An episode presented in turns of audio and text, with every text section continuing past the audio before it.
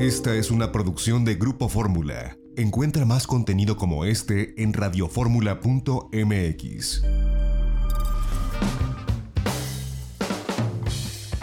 Una de la tarde en punto tiempo del centro, bienvenidos a Itinerario Turístico. Hoy es sábado 21 de marzo del año 2020. Les saluda José Antonio López Sosa con el gusto de todos los sábados transmitiendo en vivo desde los estudios de Radio Fórmula Universidad en la Ciudad de México.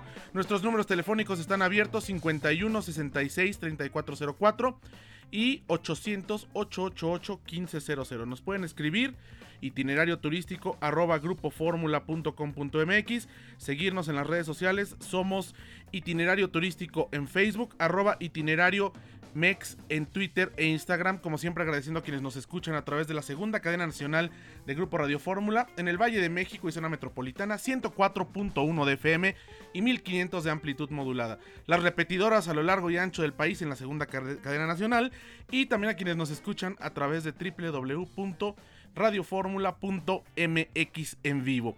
Bienvenidos a este espacio, tenemos mucha información en medio de esta pues coyuntura que se está viviendo con relación al COVID-19, pero bueno, pues arrancamos diciendo que la Secretaría de Turismo, en voz de su titular Miguel Torruco, nos envía a los distintos periodistas y medios de comunicación una carta para pedirnos que compartamos uno de varios, dice, van a salir, video motivador un video eh, medio mal hecho desde mi punto de vista, hablando técnicamente, que dice que México estará listo para recibir a los turistas cuando termine la pandemia.